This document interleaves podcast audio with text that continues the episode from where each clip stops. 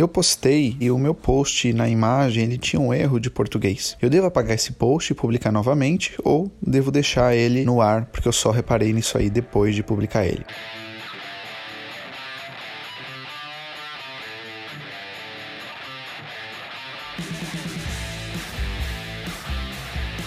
Olá, aqui é o Luciano La Roça e bem-vindo a mais um episódio do podcast. Dessa vez eu quero falar com, sobre uma dúvida que me deixaram aqui, que eu acredito que ela já tenha acontecido com você, ela aconteceu também comigo há um tempo atrás, e eu espero que a experiência possa ajudar você caso essa situação surja. A pergunta que me deixaram foi a seguinte: Luciano, eu postei e o meu post na imagem ele tinha um erro de português. Eu devo apagar esse post e publicar novamente ou devo deixar ele uh, no ar, porque eu só reparei nisso aí depois de publicar ele. Bom, vamos por partes. Uma coisa que você precisa entender é que quando você faz um post, apaga e depois posta o outro logo em seguida, as redes sociais, tanto Facebook como Instagram, eles cortam bastante o seu alcance no post seguinte. Uh, então, se você fizer essa apagar e depois publicar, é provável que o seu segundo post aí não tenha o mesmo alcance que potencialmente o primeiro teria.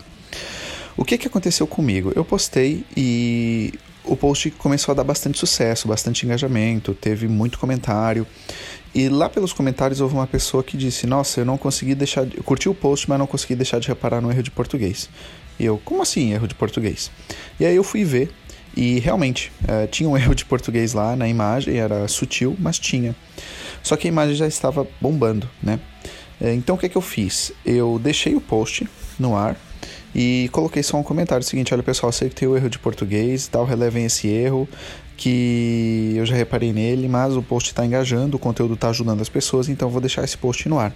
Então eu justifiquei para minha audiência isso, agradeci a pessoa que me lembrou, falei que realmente eu não tinha reparado nisso e deixei o meu post continuar. Então, o meu conselho é o seguinte: se o seu post está gerando aí um bom resultado para você, bastante engajamento, muito comentário, deixe ele no ar, apenas justifique ele. Mas se ele de fato compromete a sua mensagem e o post ainda não gerou um bom engajamento, o meu conselho é que você apague ele e que você volte a publicar ele, talvez daqui a algumas horas ou num pico de horário melhor aí para sua audiência. Agora, existe uma rede em que isso realmente é mais complicado, que é o YouTube, né? Se você postou um vídeo no YouTube e ele já começou a ter alcance, o YouTube já começou a ranquear ele, não tem como você editar o seu vídeo, não é? Então, o que você pode fazer é na descrição, já justificar, pessoal, eu sei que esse tem um erro aqui e tal, me desculpem, mas vou manter o vídeo no ar. Então, o trabalho é sempre se você postou ainda não teve nada e o erro compromete a mensagem, retire.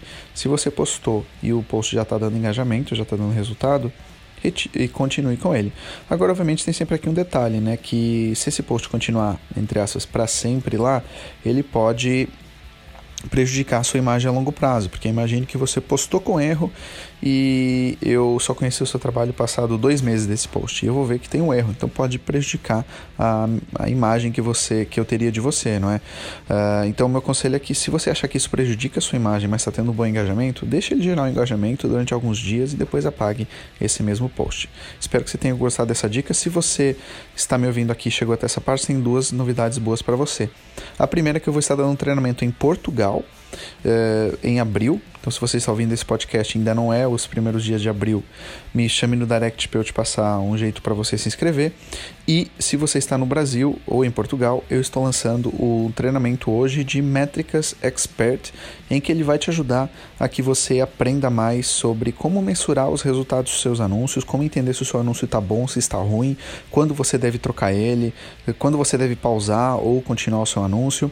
É um treinamento muito bacana para quem já faz anúncios. Então fica também a dica vai lá nas minhas redes sociais e confere esse curso que a gente está aí lançando. Beleza? Até o próximo podcast.